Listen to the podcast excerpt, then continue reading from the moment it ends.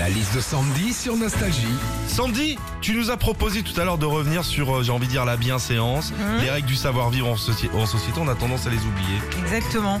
Alors déjà, je ne sais pas si vous le saviez, mais lorsqu'un couple homme-femme va au restaurant, l'homme l'homme doit rentrer avant la femme.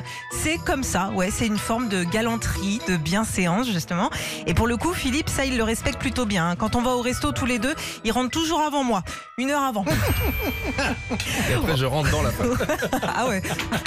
Autre règle du savoir-vivre en société, lorsqu'on est invité à dîner chez des personnes, on se doit d'attendre que l'autre nous invite à passer à table et indique la place de chaque invité. Euh, En même temps, pardon, mais qui arrive chez les gens, pose son blouson, se fout les pieds sous la table et dit Bon alors, c'est quoi qu'on mange ce soir? À toi